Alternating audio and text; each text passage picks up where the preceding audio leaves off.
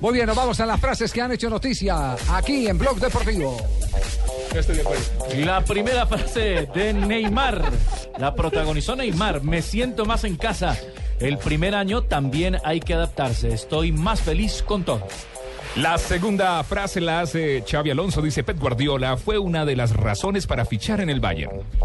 Carlo Ancelotti, técnico del Real Madrid, dice, claro que hay cristiano dependencia en el conjunto merengue.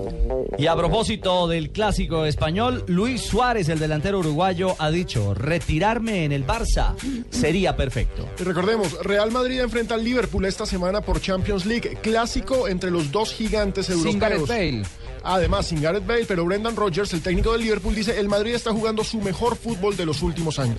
Y Lopetegui, el director técnico del Porto, donde juega Jackson y el Quintero. jugador Quintero, No le ponga apodos. dijo, el Athletic tiene un encanto especial, es diferente. Bueno, y Michel Platini dijo, el balón de oro lo debe ganar un alemán, hermano. Xavi Hernández dijo, en el fútbol muchas veces hay que estar mejor psicológicamente que físicamente. Y Pep Guardiola dijo, espero dirigir alguna selección, disputar un mundial.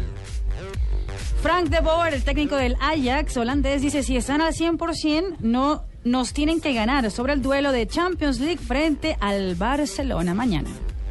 Les tengo frase espectacular para cierre con Oh, Dólar al 5%.